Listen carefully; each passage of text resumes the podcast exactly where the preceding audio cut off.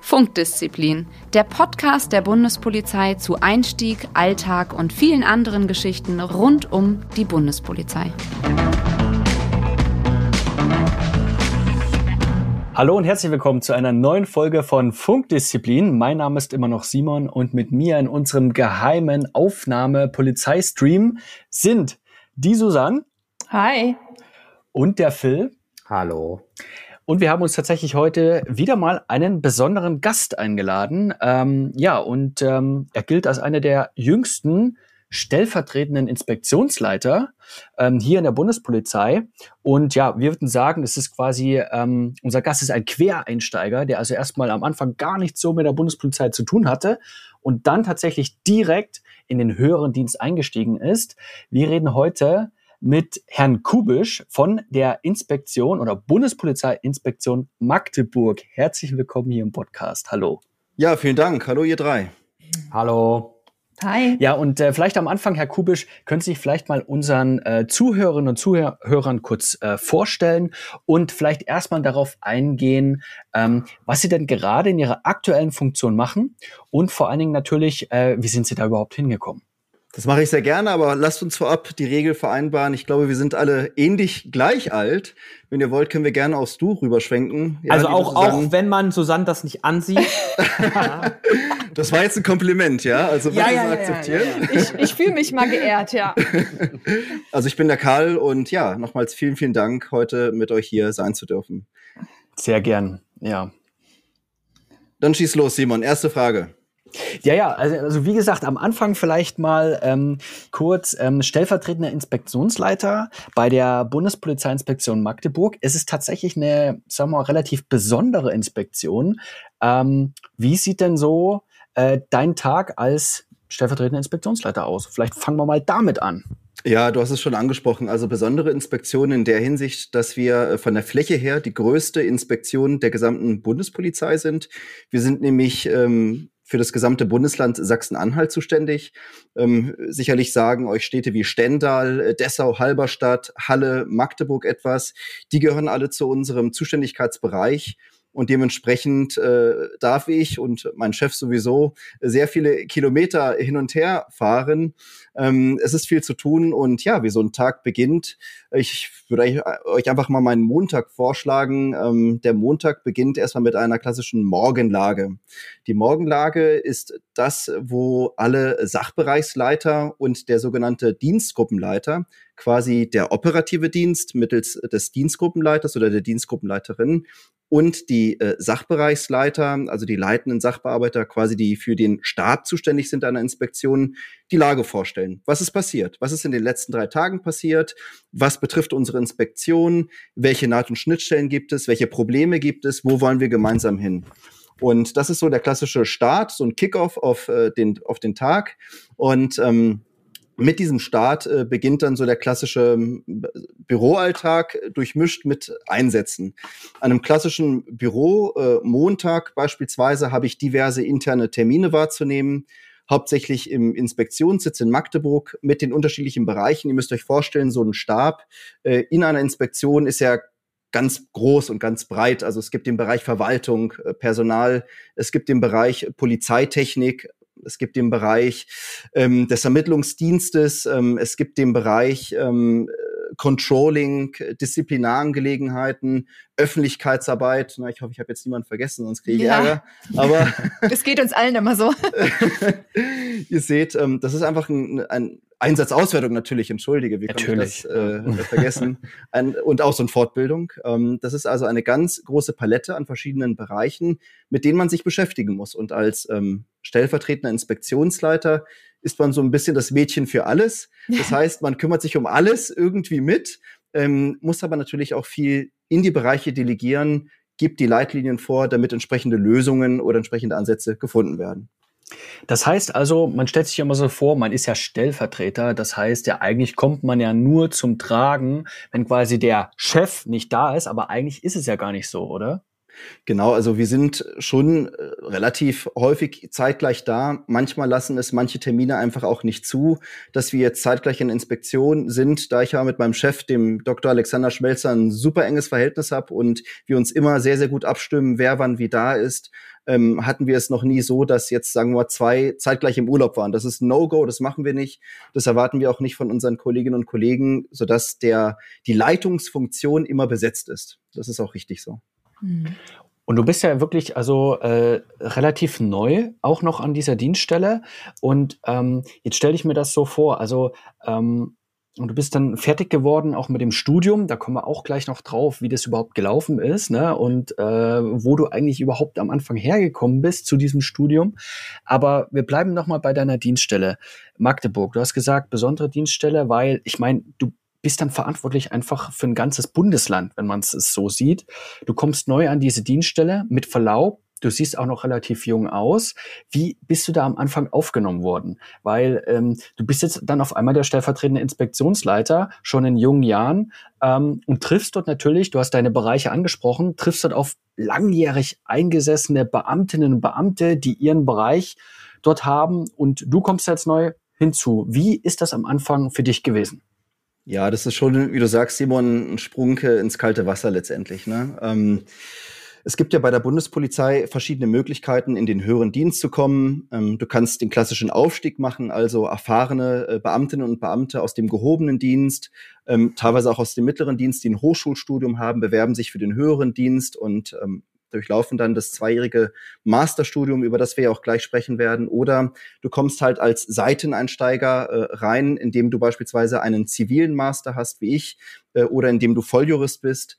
Ähm, diese beiden Schienen gibt es und ja, springst dann letztendlich ins kalte Wasser. Du hast dann quasi so eine Einführung gehabt, zwei Jahre Studium, ein halbes Jahr polizeiliche Vorbereitung an der Akademie in Lübeck und dann bist du drin. Dann bist du plötzlich in der Situation, dann ist auch so dieses Kükenbonus weg und du übernimmst Verantwortung. Verantwortung für 400 Mitarbeiterinnen und Mitarbeiter. Und wie du schon richtig sagst, du kannst ja gar nicht alles wissen. Es, sind ja so verschiedene Bereiche, wo so ganz äh, viele erfahrene Kolleginnen und Kollegen sind, die dort seit Jahren, teilweise Jahrzehnten arbeiten und du bist einfach auf diesen wichtigen Erfahrungsaustausch angewiesen. Also ich würde jedem raten, der in diese Funktion, in diese Position kommt, tu niemals so, als ob du der größte äh, Superhengst wärst und der größte Klugscheißer, denn da verlierst du nur. Im Gegenteil, hör auf die Erfahrungen deiner Kolleginnen und Kollegen, die seit Jahren in diesen Bereichen spezialisiert sind, hochspezialisiert sind und finde mit denen gemeinsam Lösungen. Am Ende muss ich die Entscheidung treffen, das ist klar. Aber dadurch, dass du so einen Stab hast, der dich berät, und sehr erfahrene Kolleginnen und Kollegen um dich herum hast, ist es sehr, sehr äh, einfach, manchmal etwas schwieriger, aber doch am Ende eine präsentable Lösung zu finden und entsprechende Schritte einzugehen. Und das ist so das Schöne, was auch mein Job jeden Tag ausmacht. Und gibt es da vielleicht auch eine Anekdote? Ich meine, jetzt hast du gerade deine Uniform an. Wir sehen deinen, deinen goldenen äh, Stern als Polizeirat, den sehen wir auf der Schulter. Ja, und ähm, aber man kommt vielleicht auch mal zivil auf die Dienststelle, gerade so am ersten Tag oder so. Oder man ist vielleicht bei einer Fortbildung.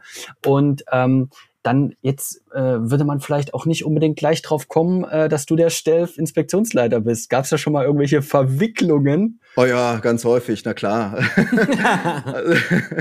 also ich denke da gerne zurück an, an, an eine Erfahrung. Das war sogar, ähm, bevor ich offiziell im Amt war, da war ich auf einer sogenannten Wohnungsbesichtigungsreise. Ich habe mir also quasi meine zukünftige Wohnung in Magdeburg angeguckt und bin dann einfach in Zivil, ne, locker in Sneakers, Hemd und äh, Jeans zur Dienststelle gegangen und habe eine Streife getroffen und äh, bin auf die Streife zugegangen und die guckten mich erstmal an, was will der denn hier von uns? ja, komm, nerv nicht, lass uns unsere Arbeit machen. Und dann habe ich äh, dann im zweiten Satz erwähnt, na ja, ich werde Kollege von Ihnen, habe nicht gesagt, in welcher Position und dann gleich, ach ja, dann können wir uns ja duzen, äh, komm. und welche Dienstgruppe kommst du? Ich, ja, ähm, ich werde stellvertretender Inspektionsleiter. und äh, da war Stille. Plötzlich Stille. Dann habe ich versucht, das Eis zu brechen. Das ist dann auch gelungen. Ähm, ja, das sind halt, ähm, ich weiß, das ist mit dem Alter manchmal so ein bisschen äh, unglaubwürdig, aber so wie man sich gibt, ähm, so kriegt man es ja auch zurückgespiegelt. Und ähm, wer mich kennt, weiß, dass ich jetzt der letzte Oberklugscheißer bin, sondern sehr, sehr gerne auf die Erfahrungen der anderen Kolleginnen und Kollegen höre Ähm, und so bin ich auch bislang sehr gut gefahren. Eine andere Anekdote, ganz witzig, da hatte ich tatsächlich eine Uniform an. Ähm, den goldenen Stern sieht man ja nachts ähm, nicht, nicht so gut. Nee. Er sieht aus wie ein, wie ein silberner Stern und das würde ja auch von meinem Alter her passen. Also ein silberner Stern ist quasi Polizeikommissar. Der Kiko. Der, Mhm. Genau, richtig. Der, der Kinderkommissar, ja, ich weiß nicht, ob es den Kira, den Kinderrat gibt. Das führen wir, das führen wir jetzt ein. Den Haben wir auch schon überlegt. Nein, und ähm, es war eigentlich ganz witzig, weil ich äh, bei einer Durchsuchungsmaßnahme dabei war und es war halt äh, ganz früh am Morgen und es war halt dunkel, man hat es nicht gesehen und ähm, ich bin dann einfach mal zu dem Zugführer gegangen. Also es gibt in einer Hundertschaft gibt's ja den Hundertschaftsführer, der leitet die Hundertschaft und die Ebene darunter, das sind die einzelnen Züge, also den Zugführer und hab, äh, wollte einfach mal so horchen in die Lageeinweisung, wie das alles so läuft, einfach mal observieren, was läuft. Und äh, ich wurde dann anfangs freundlich gebeten, zur Seite zu treten, nicht zu stören, bis dann auch der Seitenstupser kam von einer Kollegin von mir und plötzlich das Gesicht äh, kreidebleich wurde des Zugführers. Ich so, ey, kein Problem, ähm, wir sind hier jetzt ein Team, wir gehen jetzt zusammen rein. Und äh, nein, ich bin bislang da sehr, sehr gut gefahren. So wie man sich gibt, so kriegt man es auch zurück und ähm, das ist alles prima. Simon, Von solche Situationen kennst du ja, ne? Wollte ich gerade sagen. Ja, da war ja was, ne? Erzähl Ähm, mal, jetzt, jetzt will ich mal hören. wir, wir, wir verraten nicht die Folge, wo wir das besprochen haben. Ähm, ja, die, wer, wer das hören will, das müssen wir jetzt hier nicht ausbreiten, soll sich bitte die erste Folge mit unserem äh, Abteilungsführer Herrn Schiede von Bad Zamann anhören. Da bin ich schon mal auch heftig ins Fettnäpfchen getreten. Das ja. ist übrigens Nummer 35. Ach, Folge Nummer Mann, 35, lieber Karl. Ähm, kann ich wärmstens ans Herz legen. Ähm, ja. äh, sehr witzige Anekdote. Phil, Das, das ziehe ich mir heute Abend rein vor dem Schlafen gehen. Danke Lohnt, dir. sich, lohnt sich definitiv. Okay, dann mal Themawechsel, würde ich sagen. Ähm, und zwar ähm, interessiert uns natürlich, beziehungsweise unsere Zuhörerinnen und Zuhörer auch, ähm, ja, wie bist du denn? Du hast dich bewusst für die Bundespolizei entschieden, aber wenn wir mal ehrlich sind, vermutlich war das jetzt nicht ähm, so kindheitstraummäßig, ich will zur Polizei und dann mache ich diesen Quereinstieg, sondern das ist dir ja auch in gewisser Weise irgendwie passiert. Und wir wollen natürlich wissen, wie ist dir das passiert? Oh, jetzt bin ich gespannt. Jetzt bin ich gespannt. Ich muss ganz kurz ein bisschen spoilern. Ich habe mir nämlich die Mitarbeiterinformation durchgelesen. Oh, verdammt. Und ich will an dieser Stelle nur noch mal sagen, die Direktion 11, ja, für die ich ja hier mit sitze, dürfte eigentlich eine entscheidende Rolle bei dieser Entscheidung spielen. Also, das, Un, unter anderem auch. Ähm, also nicht zuletzt vor dem Hintergrund, da ich ja äh, einige Bekannte und gewissermaßen auch Vorbilder dort habe. Ähm, aber ähm, ja, Simon, wie du es schon angesprochen hast, ähm, ich habe mir vor fünf Jahren, ehrlich gesagt, äh, als ich noch im Studium war, nicht ansatzweise vorstellen können, jemals auch eine Uniform zu tragen. Nicht aus ideologischen Gründen, nein, keineswegs, sondern weil ich habe BWL studiert. Ähm, mein Studium habe ich an der äh, Viadrina in Frankfurt-Oder und mit einem Auslandsjahr in Bogotá, Kolumbien, absolviert, ähm, internationale BWL. Danach habe ich zwei Praktika in der Ukraine gemacht, in Kiew, an der Botschaft und an der Auslandshandelskammer. Und dann habe ich dank eines Stipendiums mein Masterstudium in Paris mit äh, einem Jahresaufenthalt in Moskau machen können. Und mein Weg äh, sollte eigentlich, so wie dieser klassische BWLer-Weg eigentlich geht, entweder in die Bank, in ein Strategieberatungsunternehmen äh, oder in ein Wirtschaftsunternehmen gehen. Nichtsdestoweniger, ich habe auch äh, Praktika in diesem Bereich gemacht. Ähm, ich sage jetzt nicht wo, aber ich habe sie gemacht und bin dann zu dem Entschluss gekommen, naja, ich will mir schon am Ende des Tages gerne selbst in den Spiegel äh, schauen und sagen, was hast du Produktives gemacht? Was hast du Produktives für dich, für, für die Gesellschaft? Was, welchen Job machst du, mit dem du dich identifizieren kannst? Und ich habe bei der Bundespolizei, und das ist jetzt wirklich nicht gefaked, sondern bei der Bundespolizei extremst viele Leute kennengelernt, die ihren Job aus völliger Überzeugung machen, die etwas machen, was der Gesellschaft einfach gut tut, was unglaublich wichtig ist. Und das waren für mich die prägenden Argumente zu sagen, ganz ehrlich, Karl, da willst du hin, das willst du auch machen. Und ich habe es bis heute keineswegs bereut. Im Gegenteil, freue mich jeden Tag auf den, auf den Job, auf die, auf die Kolleginnen und Kollegen, ähm, auf das Umfeld. Und das ist äh, ehrlich gesagt so eine Motivation, die ich jedem raten kann. Also manchmal äh, ändern sich im Leben die Wege relativ schnell. Als klassischer BWLer Polizist zu werden, eigentlich undenkbar. Bei der Bundespolizei ist es möglich. ja, das ist natürlich eine gute Werbung für unsere. Ja, aber du bist jetzt relativ schnell äh, tatsächlich so drüber gegangen. Ich habe nur gehört, Kolumbien, Paris und Moskau und so Kiew. weiter und so fort, Kiew. Ähm, es ist ja so, also sind wir doch mal ehrlich, Ernest Young oder welche, äh, welche Unternehmensberatung auch immer, die hätten dich doch einfach geheadhuntet. Und ähm, da muss man ja auch mal sagen, muss man ja auch mal ehrlich zu uns sein. Äh, freie Wirtschaft hat ja einfach auch mal den Vorteil, äh, na, vom, vom Gehalt her, ähm, wärst du doch vermutlich, wenn du dann auch fertig, wenn du dann fertig gewesen wärst, doch dann auch viel, viel besser gekommen. Ähm, jetzt verstehe ich das, dass du sagst, natürlich auch die, diese Sinnsuche, ne, ich will was eben auch was bewirken, ich will halt einen Beruf und nicht irgendeinen Job haben. Das verstehe ich ja auch. Aber ähm, ist es, ist es dann wirklich diese Motivation gewesen? Weil es, es sind doch bestimmt andere, ähm, andere, die dich mit Kusshand auch genommen hätten. Ja, Simon, ist jetzt lieb, dass du das sagst. Also teilweise war das tatsächlich auch so. Die Angebote waren nicht wenige nach dem Studium, aber nichtsdestoweniger kann ich dir auch mit 30 Jahren sagen, dass äh, Geld halt nicht alles ist. Ne?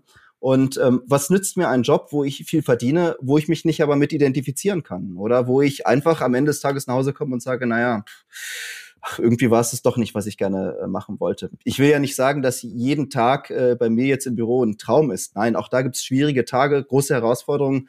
Aber im Kern, und darum geht's ja, im Kern war die Entscheidung richtig. Und ähm, es muss aber jeder für sich selber herausfinden. Ich kann jetzt nicht jeden BWLer raten, zur Polizei zu gehen. Das wäre auch der falsche Ansatz.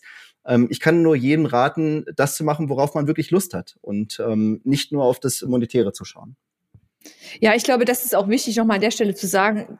Zum einen sollte nicht jeder BWLer in die B-Pol kommen, äh, wird auch nicht jeder wollen. Zum anderen wird natürlich auch wahrscheinlich gar nicht jeder reinkommen. Du musstest ja trotz allem, also trotz deiner ganzen Expertise, die du schon gesammelt hattest, musstest du ja auch ein Auswahlverfahren absolvieren. Du musstest dich genauso neben anderen äh, Bewerbern, sowohl aus der eigenen Behörde, die nämlich diesen Aufstieg gemacht haben, von dem du erzählt hast, als auch anderen Quereinsteigern, musstest du dich ja auch behaupten und erstmal zeigen, dass du ähm, dafür geeignet bist. Ne? Also von daher äh, gehören das sicherlich zwei Seiten dazu, aber ich finde es gut, dass du es so anbringst. Wir haben mit Johanna in unserem Podcast ja auch schon äh, eine Quereinsteigerin im gehobenen Dienst und mir ist einfach aufgefallen in den letzten Jahren, dass ähm, sich da einiges getan hat. Also ich habe ja selber jetzt auch einen aktuellen Chef, den ich als Quereinsteiger bezeichnen würde, auch wenn er ein bisschen uniformaffiner ist. äh, aber nichtsdestotrotz nimmt das zu, dass sich ähm, Leute, die äh, vermeintlich gar nichts mit der Bundespolizei den, zunächst am Hut hatten, dann doch für den Beruf entscheiden. Also ich würde sagen, das ist auf jeden Fall ein Schulterklopfer für uns selbst wert, dass wir da offensichtlich so einen guten ähm, Eindruck nach außen hin machen. Ne? Nein, Susanne, und letztendlich, äh, wenn man jetzt nun auch das Monetäre anspricht, ähm, jeder kann sich die Bundesbesoldungstabellen anschauen. Ähm, uns geht's ja nicht schlecht. Also wir verdienen ja auch wirklich gut.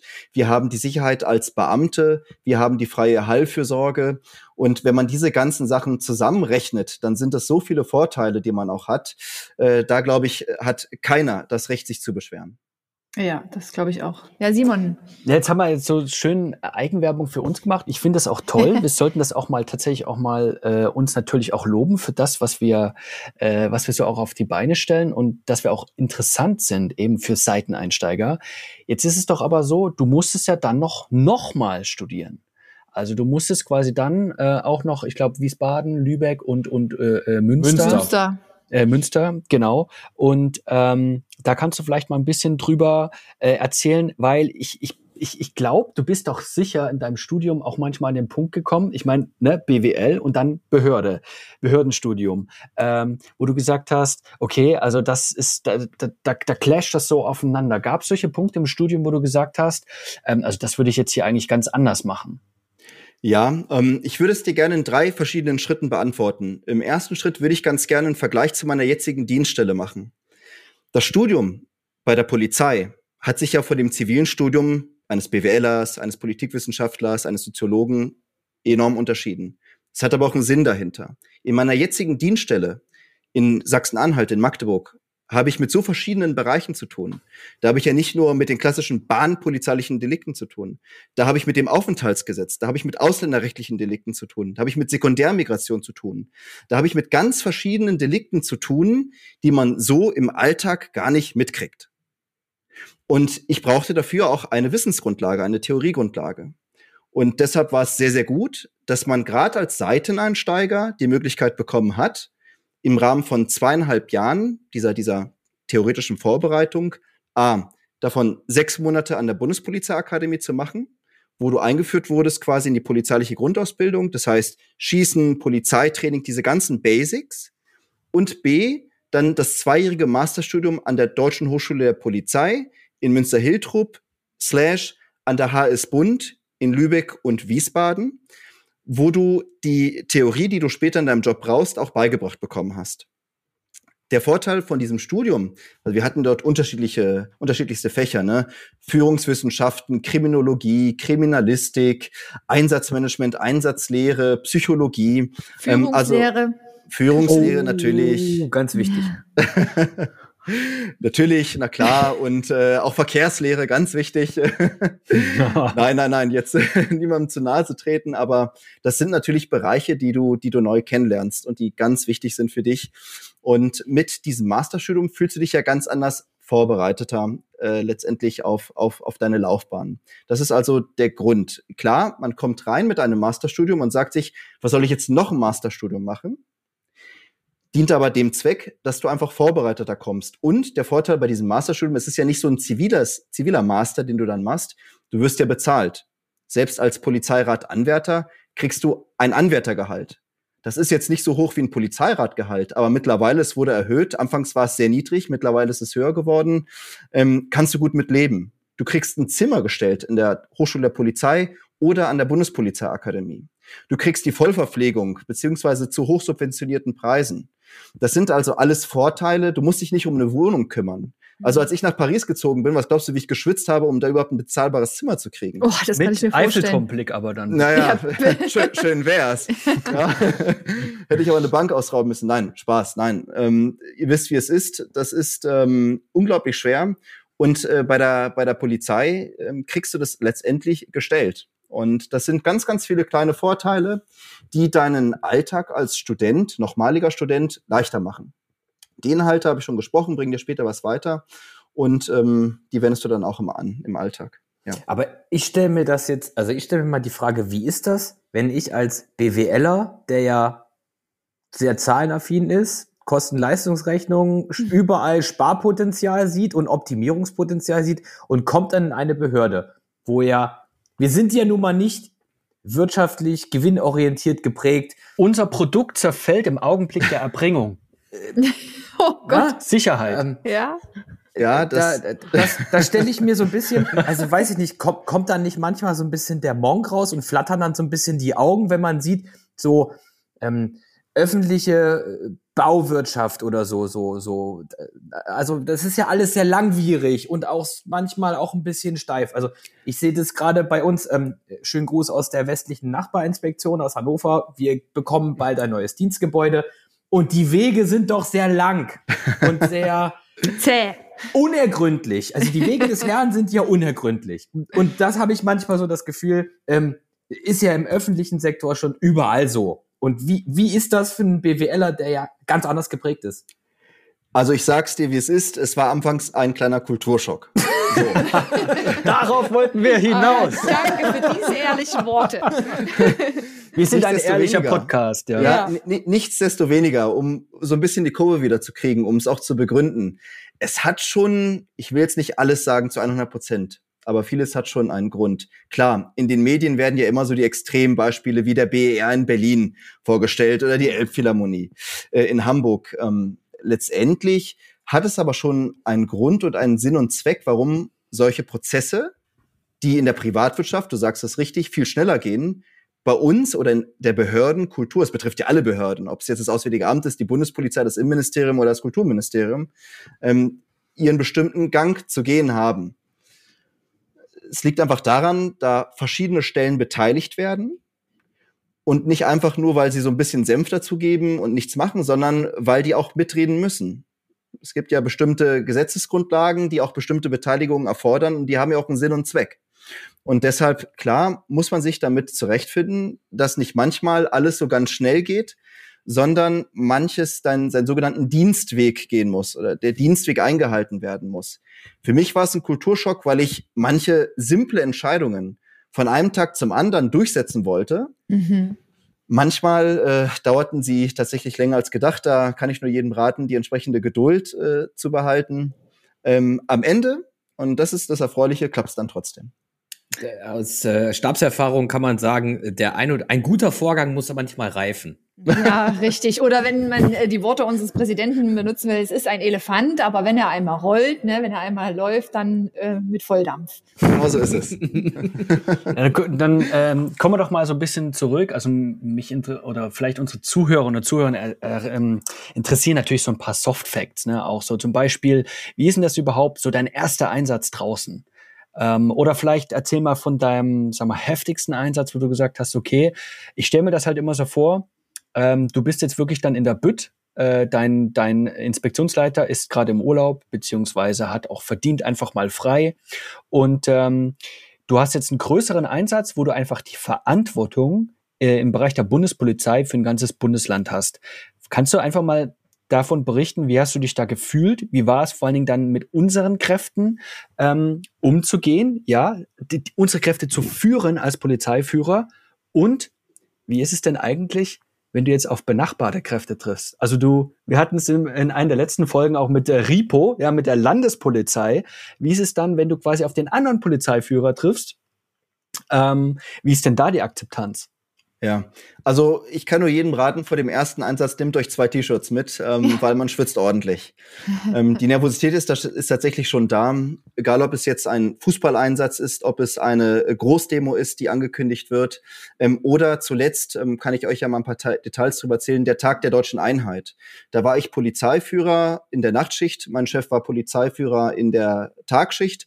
Und ähm, du hast halt eine enorme Verantwortung, du spürst sie auch. Da sind ähm, die Bundeskanzlerin äh, mhm. war da, der Bundespräsident war da, die Ministerpräsidentinnen und Prä Präsidenten waren da.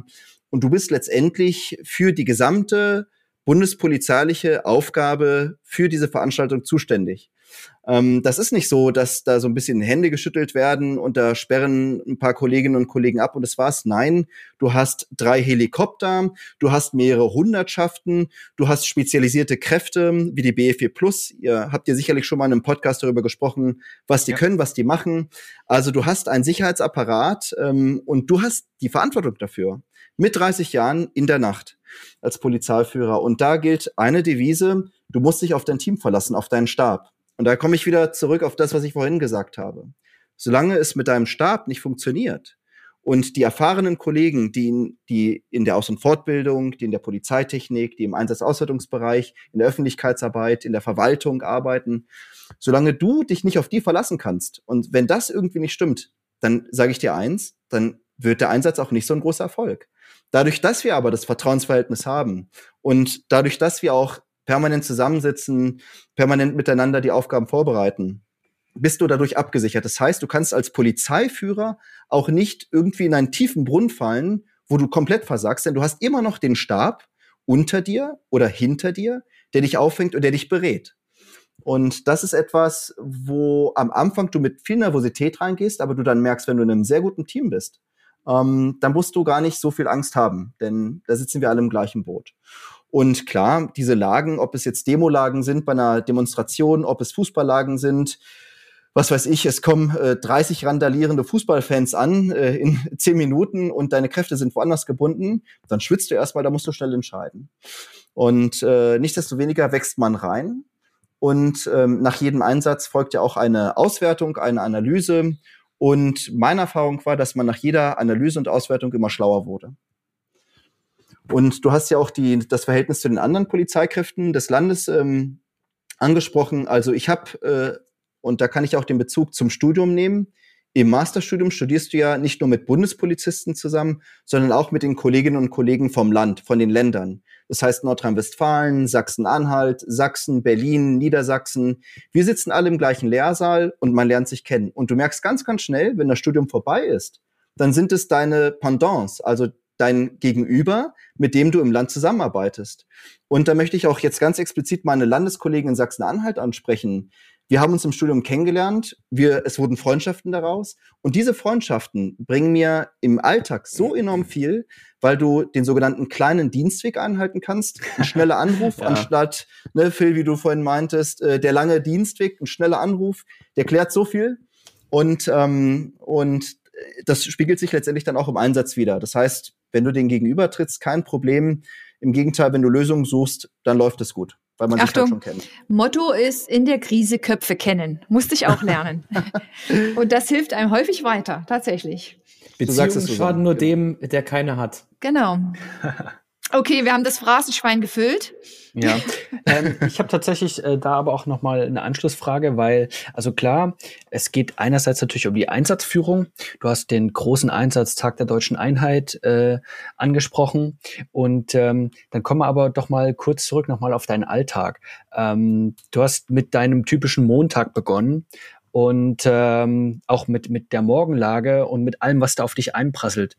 Und oft ist es doch aber auch so, dass du so auf, auf ganz kleine, wo man vielleicht sagen würde, das sind so Wehwehchen, ne? angesprochen wirst, da läuft was nicht rund und da ist personalmäßig was nicht richtig gelaufen. Und da kommt es ja auch manchmal dazu, dass du wirklich lebensälteren Kolleginnen und Kollegen, die schon teilweise 10, 20 Jahre an dieser Inspektion sind, dann auch mal, wie sagt man so schön, ins Achtung stellen musst, beziehungsweise denen auch mal eine klare Ansage machen musst, weil man kann ja nicht immer nur quasi auf Kuschelkurs gehen. Das geht ja auch mhm. nicht, sondern das muss ja sich irgendwie die Waage halten. Ähm, wie ist das für dich und, und, und wie handelst du das? Du hast gesagt, wichtig ist es, mit seinen Stab zu kennen und auch die Expertise auch zu schätzen. Aber wenn es zu Konfliktsituationen kommt, stelle ich mir das tatsächlich als junge äh, Führungskraft im, im oberen Managementbereich schon sehr herausfordernd vor. Ja, absolut, Simon. Du sprichst da einen ganz wichtigen Punkt an. Ähm, nichtsdestoweniger bin ich der Meinung, und ich werde auch diese Leitlinie weiterhin verfolgen, dass man durch Dialog, das heißt, wenn es ein Problem zwischen Person A und Person B gibt, dann hilft es nicht übereinander zu reden, sondern miteinander zu reden. Das heißt, man beruft die Kolleginnen und Kollegen ein, man macht einen festen Termin aus, man bespricht das Problem und man versucht Lösungen zu finden. Manchmal gelingt es auch nicht sofort. Manchmal muss man auch noch weitere Leute beteiligen. Ich habe den Eindruck gemacht, dass ja, es waren noch öfters lebensältere Kolleginnen und Kollegen und ja, und die Probleme waren teilweise echt banal, wo ich mir selbst ins Gesicht gefasst habe und meinte, ganz ehrlich, ist das jetzt hier ein Kindergarten oder was? Ähm, dass ich euch als 30, 30-Jähriger jetzt erstmal sagen muss, äh, wie ihr euch zu benehmen habt. Ähm, nichtsdestoweniger war die Erfahrung, in den Dialog ähm, zu treten und ähm, miteinander offen darüber zu sprechen, sehr, sehr positiv. Und selbst wenn du an einem Tag nicht die perfekte Lösung hast, die gibt's vielleicht auch gar nicht, kann ich dir nur empfehlen, dieses, ja, die, diese Art und Weise, Probleme zu lösen, weiterzugehen. Und ähm, das waren so die Einsätze oder die, die Möglichkeiten, wo ich ähm, die besten Erfahrungen gemacht habe. Und wirst du da auch im Studium darauf vorbereitet? Also du hast ja schon einige Fächer gesagt. Ich habe ja extra ergänzt, auch Führungslehre, das ist ja auch Bestandteil im gehobenen Dienst. Aber hast du dich da vom Studium ausreichend äh, vorbereitet gefühlt oder sagst du, nee, das ist einfach was, das entspricht meiner Persönlichkeit, das habe ich vielleicht auch äh, in meinen vorherigen Studien einfach mitgenommen oder meiner Lebenserfahrung. Wie würdest du das einschätzen? Also man kann natürlich nicht alles in der Führungslehre lernen. Ne? Ich kann jetzt zehn Jahre lang Führungslehre haben und trotzdem eine schlechte Führungskraft sein. Ähm, so, so ist es nicht. Ähm, es ist, glaube ich, eine Mischung aus allem. Die, das Studium und die Theorie, die man dort vermittelt bekommen hat, die war schon sehr, sehr wichtig. Ähm, ist aber nicht alles und das eine. Ne? Ähm, vieles kommt halt auch auf die persönliche Einstellung an. Vieles kommt auch auf das persönliche Engagement äh, drauf an wie bereit bin ich, mich in dieses Problem zu integrieren, das versuchen zu lösen, Zeit damit zu widmen. Äh, du wirst es mir nicht glauben, wenn, wenn du in das ein oder andere Mitarbeitergespräch gehst, dann kann es auch mal eine Stunde dauern, obwohl du nur 15 Minuten geplant hast. Ich wenn du es ernst, genau, wenn du es ernst nimmst und ich hatte auch mal Tage, ähm, da war ich auch bis 21 Uhr im Büro, weil mich die Sachen einfach beschäftigt haben und weil ich die lösen wollte. Ähm, das ist jetzt nicht so dieser klassische Beamtenalltag, um 16 Uhr lasse ich den Stift fallen und gehe nicht mehr ans Telefon ran. Nein, in dieser Position bist du letztendlich als Allrounder für deine Inspektion, für deine Leute verantwortlich. Und wenn du das auch lebst, ähm, dann, dann, dann lässt doch den Stift nicht fallen oder dann sagst du, ja, das war's jetzt und äh, ich lasse es mal so vor sich hinlaufen, sondern du versuchst es zu lösen. Also es ist nicht nur das Studium, es ist auch deine persönliche Einstellung dazu und natürlich auch, ähm, inwieweit bist du auch bereit, dich beraten zu lassen. Ich glaube, wenn du sagst, du weißt alles, kannst alles besser, scheiterst du. Was man ja auch dazu sagen muss, also als äh, aus Erfahrung als äh, DGLV, ist es ja auch so, dass gewisse Entscheidungen auch ähm, Inspektionsleiter Vorbehalt haben. Und dann muss man auch einfach mal sagen, ja, dann kann es auch mal sein, dass du nachts um drei den äh, Inspektionsleiter oder seinen Vertreter anrufst, weil man sagt, Chef, wir brauchen jetzt hier eine Entscheidung, das steht unter ihrem Vorbehalt. Mhm. Das ist dann halt einfach so.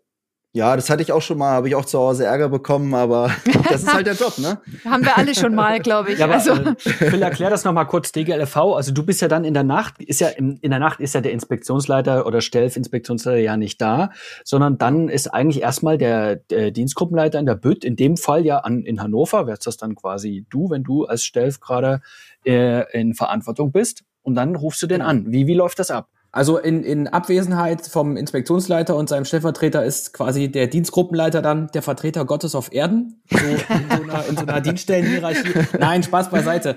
Ähm, aber genau, man trägt natürlich dann als äh, Dienstgruppenleiter oder Dienstgruppenleitervertreter DGLV ähm, die Verantwortung für, für erstmal alle taktisch-operativen Entscheidungen. Und es gibt aber gewisse Einsatzszenarien, gewisse Situationen, die stehen einfach unter Entscheidungsvorbehalt eines ähm, Beamten des höheren Dienstes. Das ist dann in der Regel natürlich der Inspektionsleiter oder sein Vertreter.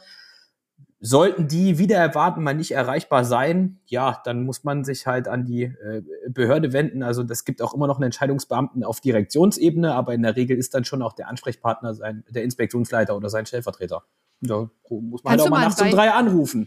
Kannst du mal ein Beispiel sagen, Phil, für einen Einsatz, wo du einen Inspektionsleiter anrufen würdest, damit äh, vielleicht unsere Zuhörer das ein bisschen nachvollziehen können? Also, also der Klassiker ist schon, ähm, wenn ich ähm, einen nicht zuzuordnenden Gegenstand habe. Also der Klassiker ist der Koffer, der irgendwo auf dem Bahnhof steht und ich in erster Bewertung den schon äh, als ähm, ja, also als Bombenverdacht einstufe, sagen wir es mal so, ähm, aber die letztendliche Entscheidung trifft dann schon auch der Inspektionsleiter. Und das, äh, ja, da ein anderes. Oh, oh, ne? Oder macht nee, man einen Sachvortrag? Nein, nein, nein, nein, Verzeihung, nein, nein. Äh, und, und da macht man einen Sachvortrag und ähm, da gibt's dann zwei Möglichkeiten. Entweder kommt der Chef selber raus und guckt sich das vor Ort an oder ähm, du erhältst Prokura und entscheidest und dann werden alle anderen daraus resultierenden notwendigen Maßnahmen, da gibt's einen Maßnahmenkatalog, der wird dann abgearbeitet und da werden Checklisten abgearbeitet. Dann wird das ähm, da wird die Landespolizei informiert, dann werden die Entschärfer rangeholt und so weiter und so fort. Ja, der wird abgesperrt. Das muss man vielleicht wirklich mal erläutern, warum, weil das klingt vielleicht jetzt so ein bisschen abstrakt. Da muss jetzt der Nächste entscheiden. Wie soll der das entscheiden, wenn der Phil doch gerade da vor Ort ist? Aber man muss einfach wissen, ähm, nach so einer Entscheidung folgen natürlich Maßnahmen, die auch mit Kosten verbunden sind. Teilweise, je nachdem, wo das steht, wird der Bahnverkehr eingestellt. Es kommt zu Zugverspätungen oder sonstigem. Und äh, deshalb ist es einfach wichtig, dass ähm, da nochmal von anderer Stelle drauf geguckt wird. Das hat gar nichts damit ja. zu tun, dass man das dem einen vielleicht nicht zutraut. Das hat auch ein bisschen was mit vier Augen und vier Ohren Prinzip zu tun, dass man und einfach Fürsorge. und Fürsorge genau, um da einfach verschiedene Entscheidungsebenen einzusetzen. Das muss man vielleicht den äh, Zuhörern nochmal erklären. Oder ähm, die klassische lebensbedrohliche Einsatzsituation. Genau, Irgendjemand richtig. rennt mit einem Messer im Bahnhof rum und sticht wahllos auf Leute ein. Es ist ja mhm. heutzutage leider Gottes keine Seltenheit mehr. Es ja. kann jederzeit passieren, genau. Oder auch neue Lagen. Ich weiß noch ganz genau, wo ich angefangen habe und in einem meiner ersten Wochen hatten wir eine Lkw-Schleusung. Das heißt, es wurden Menschen auf äh, unwürdigsten Bedingungen äh, nach Deutschland geschleust, nach Sachsen-Anhalt geschleust. Und dann warst du erstmal da. Ne? Dann hattest du quasi die, die Kolleginnen und Kollegen, die sonst mit der Bahnpolizei immer zu tun hatten, äh, da. Und du hattest plötzlich zehn äh, afghanische Staatsangehörige vor dir, die geschleust wurden, die fix und fertig waren, die unbedingt medizinische Hilfe brauchten. Was machst du dann? Du wurdest angerufen als Inspektionsleiter. Und es blieb nicht bei einer Schleusung. Ja, das äh, häufte sich äh, über 25 Mal in kürzester Zeit und da bist du gefordert. Und natürlich, da musst du ans Telefon gehen, da musst du auch deine Kontakte vom, zum Land ähm, walten lassen. Da bist du auch der Brückenbauer in dieser Situation. Du bist mhm. dann der Manager. Ja, Simon. Ja, ähm, jetzt ist natürlich so, auch im äh, Anblick der fortgeschrittenen Zeit. Ich habe tatsächlich, oder vielleicht sollte man noch mal äh, darauf eingehen, für diejenigen, die tatsächlich auch mit dem Gedanken spielen, als Seiteneinsteiger zur Bundespolizei zu gehen. Ich meine, du kommst jetzt aus der BWL, ähm, aus der BWL-Schiene, und äh, da ist es ja oft so, ne, in einem Startup, äh, da kommt der Chef mit Bermudas ins Büro, da gibt's den Motivation Monday, da kickern alle in der Mittagspause und es sind so flache. Schöne Klischees, jawohl. Ja. Ein bisschen also, Yoga ja, auf der Dachterrasse. Genau, aber das sind so alle so, natürlich alle per Du und äh, flache Hierarchien und der, der Chef sitzt halt dann auch mit dabei und codet dann noch mit und allem drum dran. Ähm, jetzt hast du dich für den Weg entschieden, dreiteilige Laufbahn mit mittlerer, gehobener, höherer Dienst. Ähm, schon alles auch ein bisschen förmlicher und allem drum und dran, ähm, was ja oft so ein bisschen auch vielleicht sogar rückschrittlich für manche äh, klingen, die jetzt zum Beispiel eben gerade BWL studiert haben. Was würdest du Quereinsteiger bzw. Seitenansteiger die mit dem Gedankenspiel mit auf den Weg geben? Warum sollten sie sich für die Bundespolizei entscheiden? Also aus meiner persönlichen Perspektive war der Kulturschock am Anfang auch da. Ne? Mit den Hierarchien zum Beispiel spreche ich auch meinen Präsidenten nicht, ja, hallo Herr Hesse, sondern Herr Präsident Hesse an, Herr Präsident. Nichtsdestoweniger ist es auch eine äh, personengebundene Angelegenheit. Mein Präsident beispielsweise, den spreche ich immer respektvoll Herr Präsident Hesse an. Ich weiß aber ganz genau auch, dass wenn ich privat irgendeine Herausforderung habe oder irgendwie seine Hilfe benötige, dann kann ich ihm auch eine WhatsApp schicken, auch an einem Samstagabend und er antwortet mir. Und das ist etwas, was absolut personengebunden ist. Ich weiß, ich kenne jetzt nicht so viele Leute, da ich ja neu in der Behörde bin, aber das ist so eine Sache, die weiß ich sehr, sehr zu schätzen. Die trifft genauso auf seinen Stellvertreter, die trifft auf meinen Chef zu und das ist eine personengebundene Sache und das spricht unter anderem für, da will ich auch Werbung machen für die Direktion Pirna, wo das auch so offen gelebt wird. ne, das das sage ich ganz offen. Jetzt stellt sich mir aber noch die Frage, ich meine, du bist ja relativ jung, stehst ja jetzt noch gerade so am, am Anfang deiner dienstlichen Laufbahn im, im höheren Dienst. Ähm, und der Klassiker ist ja so der typische Fünfjahresplan. Wo sehen Sie sich in fünf Jahren? Visionen, Nein, ähm, Missionen, Strategien. Äh, oh Gott, ja, komm, fünf Euro ins Phrasenschwein. Nein, Spaß beiseite. Ähm, also du bist ja jetzt gerade in deiner Erstfunktion, deiner Erstverwendung. Ähm, das wird ja wahrscheinlich nicht die letzte Funktion im, im höheren Dienst sein. Nee, die genau. du anstrebst. Es hätte jetzt auch von Susanne schöne, so einen schönen Satz von der Uni sein können, den man schön für eine Klausur auswendig lernt. ne? ähm, nein, ähm, also was mich persönlich jetzt angeht, äh, ich sehe mich ähm, einfach aufgrund meines Backgrounds aus dem Ausland, sehe ich mich langfristig auch im Ausland ich freue mich aber auch genauso, die verschiedensten Bereiche der Bundespolizei jetzt hier im Inland kennenzulernen. Ich meine, du kannst ja alles machen. Du kannst in die Bereitschaftspolizei gehen, ähm, wie der Michael Ziele zum Beispiel. Du machst jetzt, so wie ich, die, die, die Binneninspektion. Du kannst genauso auch an die Grenze gehen, an die Grenzinspektion. Du kannst an einen Flughafen gehen. Du kannst in die Direktion 11 gehen, Susanne, ähm, wo du spezialisierte Einheiten hast. Äh, Genau, also du hast so verschieden, so eine, so eine Brandbreite. Wir sind äh, ja der größte äh, zivile äh, äh, wir haben die größte zivile äh, Hubschrauberflotte in ganz Europa. Ähm, also die Bandbreite ist so breit, dass du eigentlich jetzt ganz schon sagen kannst, wo du in fünf Jahren bist. Für mich wird's oder soll's das Ausland werden. Ähm, aber auch wenn du nicht auslandaffin bist, hast du hier eine breite Palette an Sachen, die du machen kannst. Das stimmt. Das stimmt.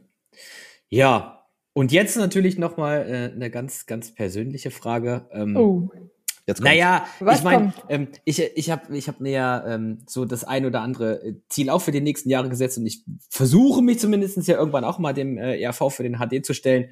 Ähm, sollte das Ganze funktionieren, äh, was ist dein ganz persönlicher Tipp für die Zeit äh, während des Studiums? Was sollte man, was sollte man definitiv nicht verpassen? Also ich würde zum Beispiel jedem Aufsteiger, der in den gehobenen Dienst aufsteigen möchte, immer wieder raten, Brühl. Nutze Karneval. jeden Tag in Brühl, äh, denn es gibt, es ist äh, die geilste Zeit vom gesamten Studium. Äh, mehr geht nicht. Ähm, sowas wird's ja, sowas ähnliches wird's Ach, ja ich dachte, jetzt wird's hier dienstlich. Was könntest du mir im Studium raten? Jetzt sind wir hier bei den ganzen Weggehmöglichkeiten. Ja, nein, nein, nein, nein, nein, nein, nein, das, Deshalb sage ich ja, es geht ja nicht um Kneipen, sondern es geht einfach um, ähm, so rückblickend betrachtet, was war so das, was man nicht hätte verpassen dürfen. Das meine ich doch. Es ja. kann ja auch dienstlich sein. Also das, das wichtigste das Praktikum ja oder so. Genau, genau, genau. Ja, ja, die klar, wichtigste klar. Vorlesung. Also ich sage mal Lübeck, Altmann, Bernd, das war das, also das war das Wichtigste so. Ja. Ja, nee, natürlich, das Allerwichtigste ist, sich im Zimmer einschließen und zehn Bücher aus der Bibliothek ausleihen und die auswendig lernen. Ne, das ist das mhm. Allerwichtigste. Mhm, Nein, okay. jetzt mal Tacheles Phil, hast, du, Phil, hast du mitgeschrieben? Ja, also, ich, ich, ich, das wird doch hier aufgenommen alles. Kann die, Lit die Literaturhinweise kommen bilateral, ne? Genau, ich, ich, ich freue mich schon aufs Disziplinarverfahren nach der Aussage. Nein, nein. Also, Nein, ähm, das, das, das Allerbeste und das Allergeilste beim Studium war, dass du mit einer äh, breiten Palette an ähm, ja, Aufsteigern, Seitenansteigern, Kolleginnen und Kollegen der unterschiedlichen Länder zusammen warst. Du hast neue Freundschaften gekriegt und natürlich blieb es nicht nur beim Karneval Karneval. Was glaubst du, wie wir die Kneipen, Disco und Nachtlebensszene in Münster aufgemischt haben? Mhm. Und teilweise bis in den Morgen und haben trotzdem die Klausur zweistellig geschrieben. Also das will ich auch sagen. Sehr ähm, gut. Also das ist so die, die, die, die, die Mischung, die man mitbringen soll. Und den Tipp, den ich jeden, also jetzt ein ernsthafter Tipp, jeden äh, Aufsteiger und jeden Seitenansteiger mitbringen, ähm, beim EAV, also das Eignungsauswahlverfahren, wo du von der Kommission geprüft wirst, verstell dich nicht, sei du selber. Und das würde ich sagen, hat mir geholfen, ähm, weil ich ähm, vielleicht auch zum Vorteil, weil ich damals auch als Seitenansteiger nicht so wusste, was, was ist überhaupt ein Präsident und wel welches Ranking hat er. Ich bin da relativ locker reingegangen und es gab mir diese innere Ruhe, dieses harte Assessment Center zu bestehen, weil das waren echt äh, teilweise die verrücktesten drei Tage meines Lebens. Ähm, ich hatte, das ist nicht so, ja, nennen Sie mir Ihre Stärken und Schwächen beim Auswahlverfahren. Das ist knallhart Step by Step ähm, Fragen ähm, zu, zur Polizei, zu dir, zu politischen, zu gesellschaftlichen Sachverhalten, wo du einfach diese nötige Ruhe behalten musst. Das heißt, wenn du als Seitenansteiger oder als Aufsteiger diesen Weg gehen willst, bleib du selber auch bei dem Auswahlverfahren. Mach dir nicht zu einen krassen Kopf, bereite dich natürlich gut vor, aber äh, verstell dich nicht, denn die Prüfer sind erfahren genug, um sofort zu merken, ob du was fakest oder ob du du selber bist. Hm. Schönes Abschlusswort. Das gilt nämlich für alle Auswahlverfahren bei der Bundespolizei. Ja, treffender hätte man es nicht formulieren können. Und wenn ich jetzt auf die Uhr gucke, äh, bleibt mir eigentlich nur zu sagen, vielen Dank, dass du dir die Zeit genommen hast und äh, Rede und Antwort gestanden hast. Ähm, so viel äh, aus deinem persönlichen Umfeld und aus deiner Vita preisgegeben hast. Äh, an der Stelle ganz, ganz großen Dank. Ähm, ich denke, man wird sich ohnehin in dieser Behörde das ein oder andere Mal noch wiedersehen. Dafür ist der Laden einfach zu klein, dafür ist die Familie, ähm, Bundespolizei einfach zu klein. Ähm, an der Stelle ganz, ganz viel Erfolg, alles Gute für deinen weiteren Weg. Und ähm, euch da draußen wünschen wir einen sicheren Morgen, Mittag oder Abend, egal wo ihr uns gerade hört. Ciao. Ciao, macht's gut. Danke Ciao. euch. Ciao, macht's gut. Funkdisziplin, der Bundespolizei-Podcast.